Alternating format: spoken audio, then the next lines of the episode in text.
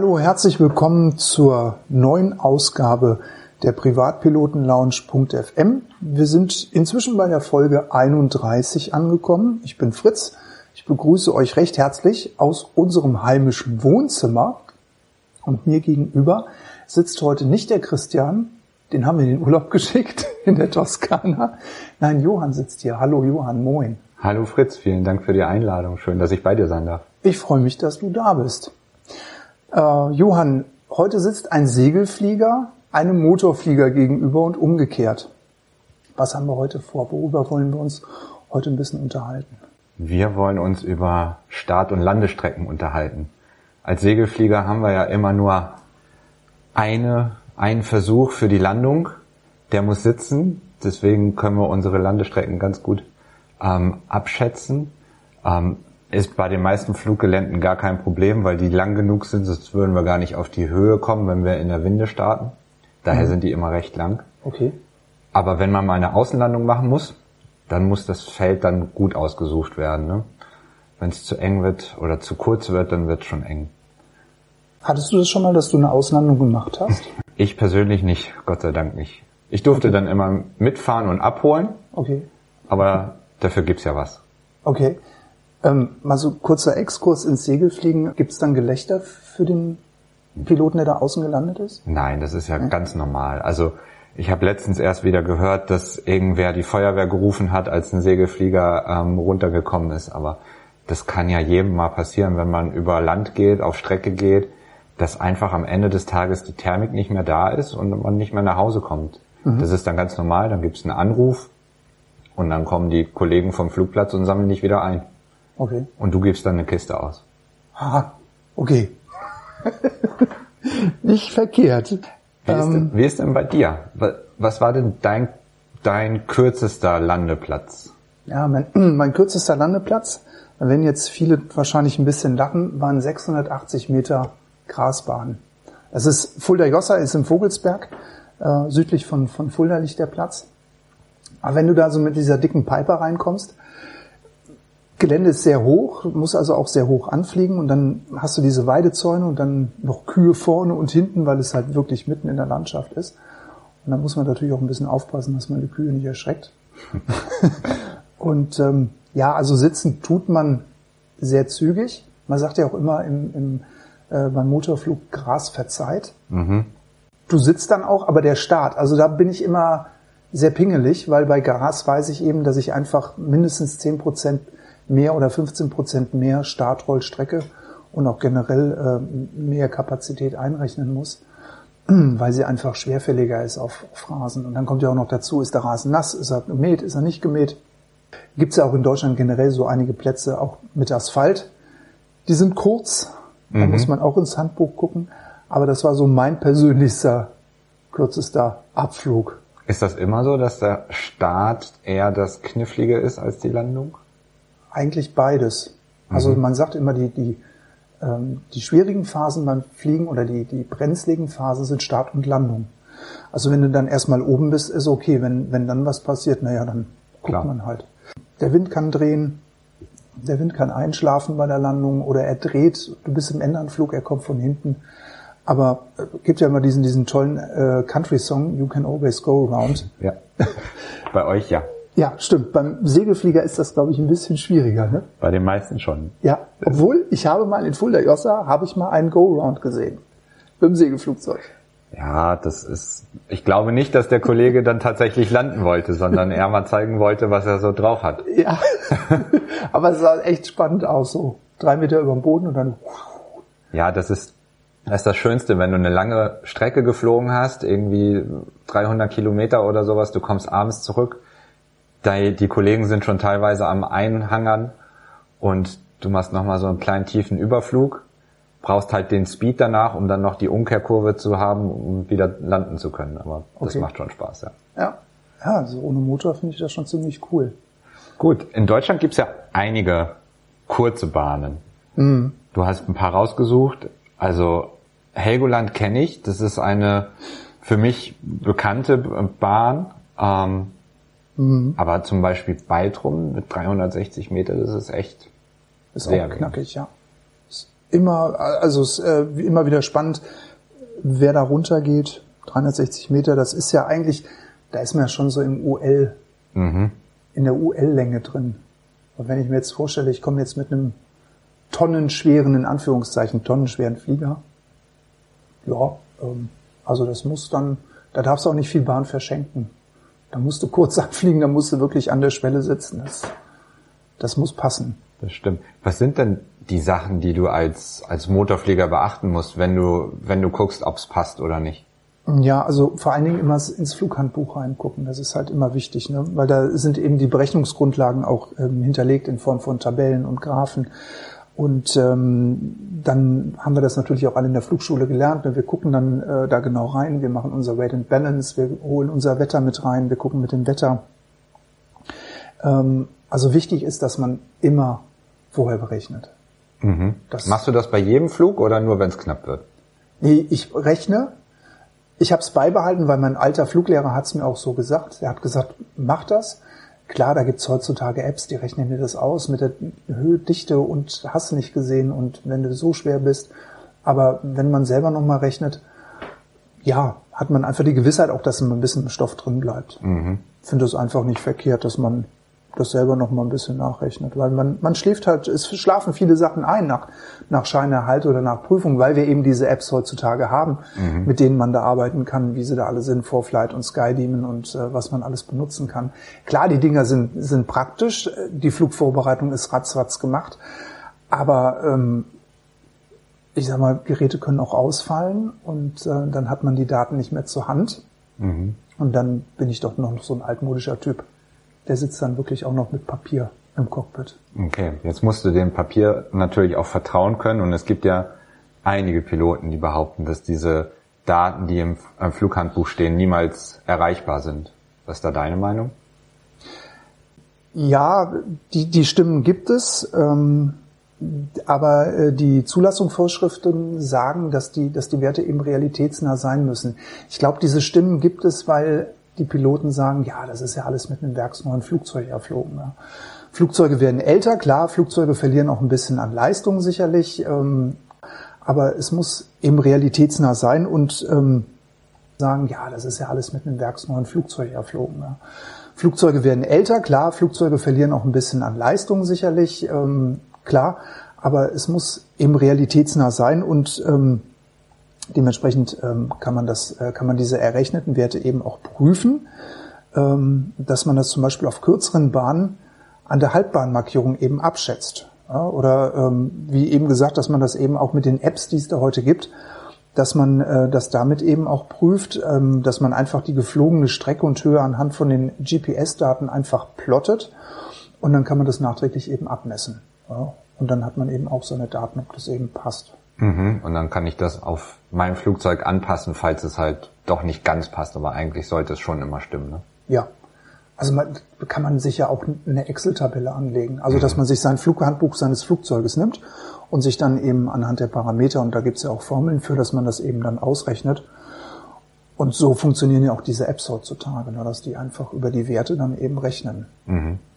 Aber der Pilot ist halt mit den Apps nicht davor freigesprochen, dass er eben das selber auch nochmal kontrolliert, ne, dass er eben auch nochmal nachrechnet. Weil es gibt ja auch verschiedenste Einflussfaktoren, die das eben negativ äh, auch beeinflussen können. Genau, und wo wir gerade davon reden, ähm, was sind so die wichtigsten Einflussfaktoren? Die Speed. Also die Speed muss immer stimmen. Äh, also der, der Quirl muss äh, ordentlich laufen. das ist wichtig. Also gerade beim Abheben. Ähm, du, na, wir haben eine Abhebegeschwindigkeit äh, V-Rotation und ähm, wenn du da drüber bist, weil du sagst, du willst eben ein bisschen mehr Speed aufbauen, um da besser in den Bodeneffekt reinzukommen, kostet wertvolle Meter. Mhm. Also wirklich dann eben mit der Speed abheben, äh, dass das eben dann auch passt. Wie machst du das persönlich? Da gibt's ja auch zwei Lager. Dann im weiteren Steigflug steigst du mit VX oder VY? Also bester Gleitwinkel oder also ich halte mich, ich halte mich immer an die beste Geschwindigkeit. Mhm. Das dauert dann vielleicht ein bisschen länger. Ähm, wobei ich sagen muss, dass ähm, unser altes Mädchen in Anführungszeichen wirklich ordentlich wegzieht. Du merkst es aber auch, je nachdem, wie viele Passagiere du dabei hast. Also wenn ich jetzt schon mit einem oder zwei Passagieren unterwegs bin, ähm, ist sie natürlich ein bisschen träger, das ist klar, aber so ich mit ihr alleine. Und wenn ich sie dann mit 70 Knoten ziehe, dann will sie auch und dann habe ich auch mal ganz schnell so ein Vertigo von, von 1000 Fuß in der Minute anlegen, dass sie dann richtig kommt, weil sie hat echt Power. Okay. Und dann bist du auch schnell genug vom Boden weg. Ja. Und wenn nicht, dann eben, dass man eben noch mal ein bisschen Speed aufbaut und dann eben, dann eben mit dem besten Gleitwinkel dann eben steigt. Ja. Mhm. Gut, dann bist du jetzt in der Luft, bist durch die Gegend geflogen, hast dir alles angeguckt, was du sehen wolltest. Dann geht's irgendwann aber auch wieder zur Landung. Ähm, wir als Segelflieger, wir hatten uns gerade unterhalten, fliegen so mit 100 an. Ja. Und 100 kmh muss man dazu sagen, nicht Knoten, das ist auch nochmal ein Unterschied. Ja, stimmt. Und drücken dann echt einiges weg, weil wir haben vorhin nochmal nachgeguckt, dass 70 kmh ist bei uns dann die Aufsetzgeschwindigkeit. Ähm, wie ist das im Motorflug? Ja, im, im Motorflug, wie du gerade gesagt hast, da gibt's dann auch immer so zwei Lager. Es gibt die einen, die sagen, okay, ich fliege sauber mit der Minimum-Speed an, die ich dann mit gesetzten Klappen hab. Und dann gibt's wiederum die anderen, da muss ich auf meinen alten Fluglehrer zu zählen, die zu mir gesagt haben, immer ein bisschen schneller anfliegen. Ich habe auf einer Katana gelernt und die Katana landest du so mit 60, 65 Knoten. Ich bin die immer konstant mit 70, 75 gelandet. Mhm. Und dann habe ich das mal in, auf der Flugschule erzählt und dann haben da die ganzen Fluglehrer die Hände um den Kopf zusammengeschlagen haben gesagt, viel zu schnell, kannst du nicht machen. Und ähm, ja, bin sie dann mal langsamer angeflogen und das ist äh, völlig in Ordnung. Ne? Also man, äh, man sagt ja immer, korrekt ist immer 1,3 mal die VSO plus halber Böenfaktor. Ja, jedoch äh, dabei aber äh, keine Erhöhung wegen des konstanten Gegenwindes mit einrechnen. Das ist halt immer so die Sache. Ähm, in Amerika ist es, glaube ich, so, dass die ähm, Fluglehrer für eine höhere Anfluggeschwindigkeit plädieren bei einem konstanten Gegenwind. Aber das soll auch nur bei Böen mit einberechnet werden. Mhm. Also da, wenn, wenn Böen sind, sollen die ein bisschen flotter anfliegen. Und hier in Deutschland, ja, sind eben so diese zwei Lager, die es dann da eben gibt. Ja klar, je, je böiger das ist und je langsamer ich fliege, ist halt irgendwann die Gefahr, dass dann doch die Store Speed erreicht wird, wenn, wenn eine Böe blöd kommt. Ja, Ist auf einmal die Geschwindigkeit weg. Ne? das stimmt. Also ich, ich habe selber mal erlebt in Gandakesee äh, im Mai. Ich bin hier mit, dem- mit dem Nachbarn äh, sind wir übers Haus geflogen und dann haben wir Inseltour noch geflogen. Und es war halt unterwegs recht bockig. Ne? Es hat ab und zu mal bös geschaukelt und dann flogen wir dann in Gandakesee wieder an und wir hatten 18 Knoten von der Seite. Ja, die sind 0826 ausgerichtet und es pustete ordentlich aus dem Norden mit 18 Knoten und der Windsack, der stand wirklich 90 Grad von der Stange weg. Und äh, da dachte ich mir auch, hm, das hat das Mädchen gut weggesteckt, aber du musstest ordentlich mit dem Flieger im Anflug arbeiten. Es gibt Piloten, die mögen das. Ich gehöre zu denen, die das nicht so gerne mögen. Mhm. Also klar, wenn es so ist, aber es muss nicht sein. Und 18 Knoten bei ein Knoten drüber, was sie kann und darf. Mhm. Gerade noch so gut gegangen, ha? Ja, aber das sind auch Erfahrungen, ne? die, die nimmst du einfach mit. Und dann weißt du fürs nächste Mal, wenn du, wenn du ins Wetter reinguckst und den Wind dir anguckst, ah, das lassen wir heute mal lieber bleiben. Mhm. Schiebst es lieber auf den nächsten Tag. Das stimmt. Aber wo wir gerade über die kurzen Landebahnen gesprochen haben, wenn du dann mit zehn Knoten zu viel anfliegst, ist das dann natürlich schon ordentlich Landebahn, die du verschenkst eigentlich. Ja. Aber ja, also was glaubst du, was ist da der richtige Ansatz, wenn ich jetzt unbedingt mal nach Helgoland möchte? Ähm, dann muss ich mir das einfach antrainieren, so lang, also dass ich mich wohlfühle, dass ich so langsam anfliegen kann, oder? Ja, und du brauchst auch die Einweisung für Helgoland.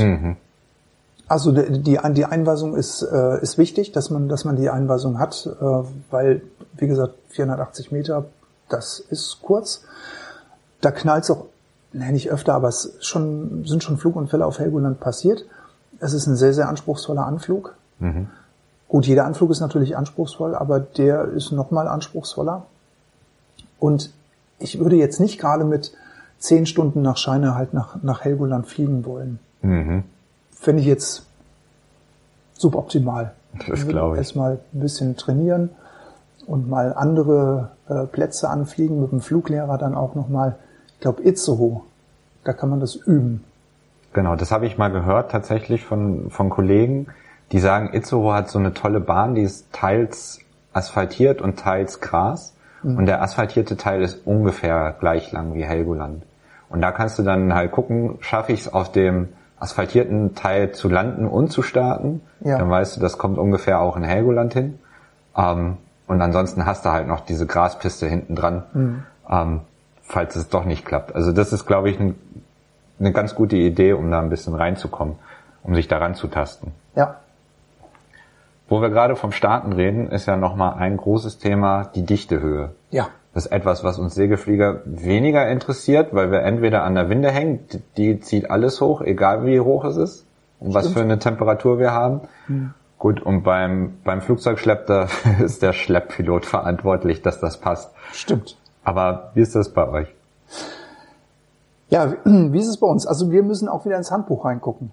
Ja, mit der Dichtehöhe, das ist halt auch wichtig, dass wir ins Handbuch reingucken, dass man hier wieder sauber arbeitet. Was man hier nicht machen darf, ist irgendwie großzügig aufrunden. Das äh, führt zu Fehlern und Fehler können in der Fliegerei tödlich sein.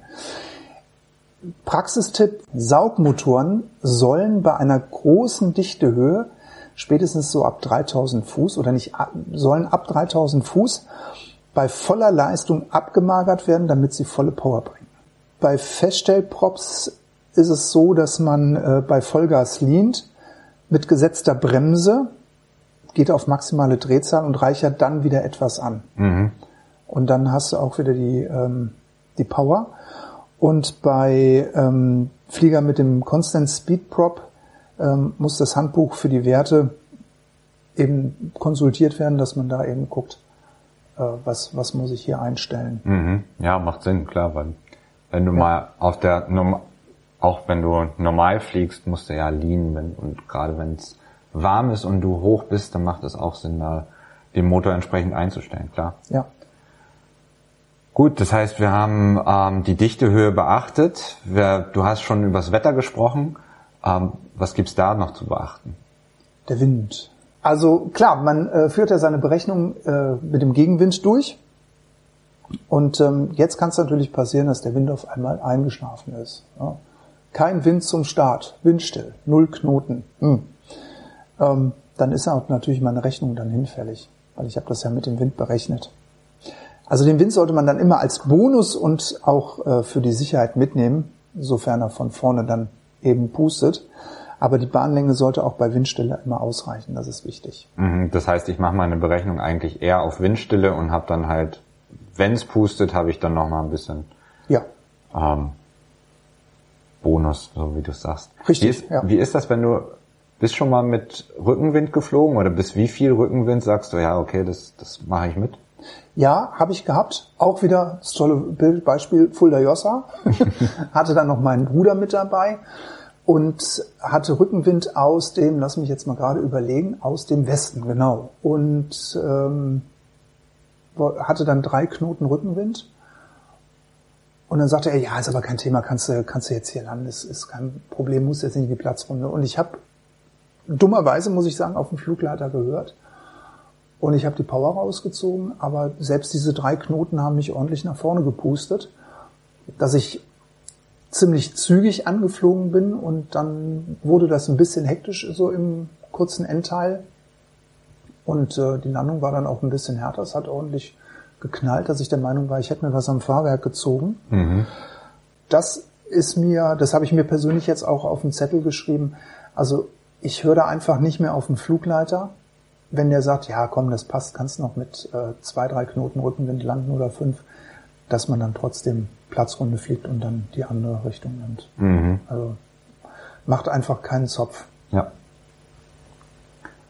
Gut, das macht, macht absolut Sinn, was du gesagt hast. Also wir haben über die Dichtehöhe gesprochen, über den Wind. Ein großer Faktor, den wir ganz am Anfang bezüglich Weight and Balance äh, besprochen haben, ist nochmal das Gewicht oder die Masse des Flugzeugs. Mhm. Ähm, was gilt es da zu beachten? Ja, ich habe eingangs habe ich es ja schon gesagt, also es ändert sich natürlich, ob du jetzt mit oder ohne Passagiere fliegst. Ähm, ob, ob du äh, richtig voll getankt hast oder ob du nur halb getankt hast.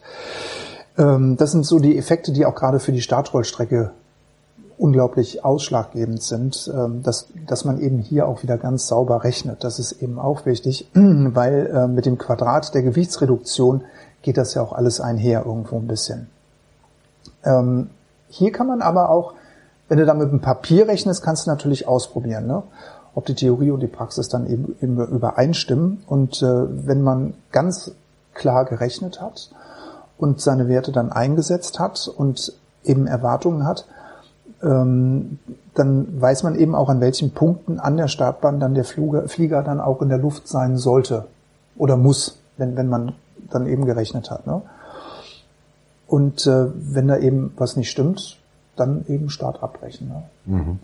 Also alles, äh, was am Boden nicht passt, Power rausziehen, bremsen, Feierabend. Bis wohin entscheidest du dich, ob du abbrichst oder nicht? Spätestens eine Halbbahnmarkierung. Mhm. Das ist bei mir äh, magisch, die gelben Reiter. Das ist dann für mich entweder das passt dann oder es passt nicht. Und dann gehe ich dann in die Eisen. Woher weißt du, ob es passt oder nicht? Weil ich ja gerechnet habe. Ne? Ich habe gerechnet und dann habe ich meine Speeds. Mhm. Und dann, äh, das ist ja bei uns auch immer beim, beim Motorflug immer so ein Ablauf. Also du schiebst die Power rein, du guckst dann erstmal Airspeed is alive. Okay, alles klar. So, Flieger kommt, Motorinstrumente all green.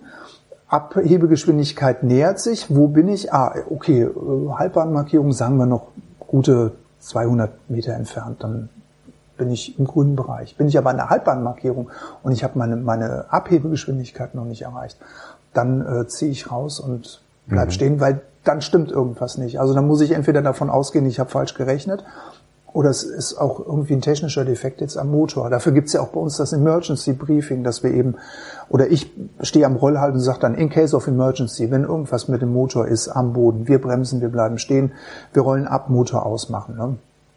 Oder wenn du dann schon abgehoben bist, wenn dann zum Beispiel ein Motorausfall kommt, dass man dann eben sagt, okay, dann eben nur ganz kleine 10 Grad Korrektur Kurven zu fliegen, damit du eben nicht in die, in die Stall reinkommst und dann eben runterfällst. Ne? Das, das ist halt so die Sachen, die für diesen sogenannten 30-Second Review dann einfach wichtig sind fürs mhm. Emergency Briefing. Mhm. Okay. Ja. Bei dem Gewicht, wie machst du das? Ähm, schätzt du ab, wie viel, keine Ahnung, die Leute und das Gepäck wiegen oder hast du eine Waage dabei? Ich, nein, eine Waage habe ich nicht dabei, aber ich frage die Leute. Also ich frage sie, was sie wiegen. Mhm. Ich frage sie, wie viel Gepäck sie mitbringen. Mhm. Und da bitte ich dann aber, dass sie schätzen oder auch gerne nochmal zu Hause auf die Waage stellen, wie viel äh, das maximal ist. Und ich weiß, ich habe maximal 90 Kilo Zuladung mhm. fürs Gepäck. Aber wir haben ja auch Sprit dabei. Also da, da müssen wir auch wieder die Sachen mit einberechnen. Also es, es sollte immer Luft nach oben sein. Und dann mache ich erstmal meine äh, Berechnungen mhm. mit Weight and Balance, dass ich sage, okay, ich fliege jetzt nochmal zwei Leute dazu, die wiegen so und so viel, die bringen so und so viel Gepäck mit. Äh, wie viel Sprit? Unser Flieger ist immer stegbetankt. Dann gehe ich eben von der Stegbetankung aus, rechne mir das Gewicht aus und dann äh, rechne ich erstmal zu Fuß auf dem Papier und das gebe ich dann nochmal bei mir in die App ein mhm. und gucke dann, ob das alles passt. Und dementsprechend geht's dann an die Startberechnung, äh, Startrollberechnung. Okay, super. Dann haben wir jetzt, glaube ich, alles, was wir beachten müssen, durchgesprochen. Fällt dir noch was ein, was, was deiner Meinung nach wichtig ist bezüglich Start- und Rollstrecke? Ein Praxistipp vielleicht noch. Ähm, also die meisten Flieger der, der allgemeinen Luftfahrt brauchen ja immer mehr Strecke zum Start als zur Landung. Also das Rausfliegen ist nicht unbedingt gegeben, wenn man reingekommen ist. Daran sollte man vielleicht noch denken, wenn man kurze Bahnen anfliegt. Das ist ein guter Schlusssatz, würde ich sagen ähm, dass es keinem passiert, dass man dann irgendwo sprichwörtlich gestrandet ist, wenn man es wenn es nach Helgoland oder für oder Beitrum gehen sollte. Richtig, genau, dass man da einfach guckt. Super, Fritz, ganz herzlichen Dank für die Erläuterung. Ich habe heute viel gelernt. Ich habe mich riesig gefreut, mit dir jetzt mal am Mikrofon sitzen zu dürfen. Vielen lieben Dank. Das hat mir auch sehr viel Spaß gemacht. Vielen Dank nochmal für die Einladung zu dir nach Hause. Sehr gerne. Ähm, ich freue mich auf die nächsten Male. Ich mich auch und ähm, würde dir jetzt aber gerne die Ehre zukommen lassen, auf unsere Shownotes zu verweisen. Wunderbar. Also, liebe Hörer, Ihr findet alles, was wir heute besprochen haben, bei uns auf privatpilotenlounge.fm unter der Folge 31. Ähm, seid so lieb, tut uns einen Gefallen, abonniert den Podcast in eurem Podcast, äh, Podcast Player eurer Wahl, ähm, hinterlasst uns ein Feedback. Fritz, du weißt, wo es hingehen soll, das Feedback. Ja, bei iTunes, wenn, wenn er uns da eine gute Bewertung hinterlasst. Es sind schon Bewertungen eingegangen, Sterne sind schon da. Ich, ich sehe das. Es haben auch schon drei Abonnenten geschrieben. Also die Sterne sind schön, aber wenn ihr noch ein bisschen Text dazu schreibt, wenigstens irgendwie so cooler Podcast oder äh, geile Moderatoren oder irgendwie sowas in der Art, würden wir uns äh, freuen, wenn da zwei Zeilen noch dazu geschrieben werden würden. Genau. Und vielen Dank für das konstruktive Feedback auch von, von unseren Hörern. Wir haben das intern schon besprochen und hoffen, dass wir das auch so umsetzen können, wie, wie ihr es uns vorgeschlagen habt. Ja. Eine Sache fällt mir noch ein. Fritz, ja. gab es schon Fotos aus Jena? Ja, es gab schon Fotos aus Jena, stimmt. Äh, wir haben schon vom äh, Planespotter Stefan, den wir ja auf YouTube im Interview ähm, äh, angequatscht haben, hat es schon ein Foto gegeben, sehr, sehr schön, ist auch schon in den Lostopf gefallen. Falls Stefan zuhört, äh, vielen, vielen herzlichen Dank an dieser Stelle. Äh, ja, traut euch, schickt Fotos, weil ich kann mir nicht vorstellen, dass die ganzen Abonnenten, die jetzt hier sind, dass die keine Fotos gemacht haben. Schickt uns Fotos. Es gibt was zu gewinnen. Johann, was haben wir? Wir wollen es nochmal aufdröseln. Genau, wir hatten einen Gutschein für das Flugplatzrestaurant in Bielefeld mit dem Christian zusammen, wenn es euch reinpasst. Ähm, ihr habt einen Gutschein für einen privaten Piloten-Lounge ähm, T-Shirt, Polohemd bei mir im Shop, äh, also bei pilotenbedarf.de. Ähm, und wir haben ganz, ganz viele Sonnenbrillen von Aerops. Also schickt uns die Bilder und dann könnt ihr was Schönes gewinnen. Genau, wir freuen uns. In diesem Sinne, many happy landings. Passt gut auf euch auf. Bis zum nächsten Mal. Fritz. Und Johann.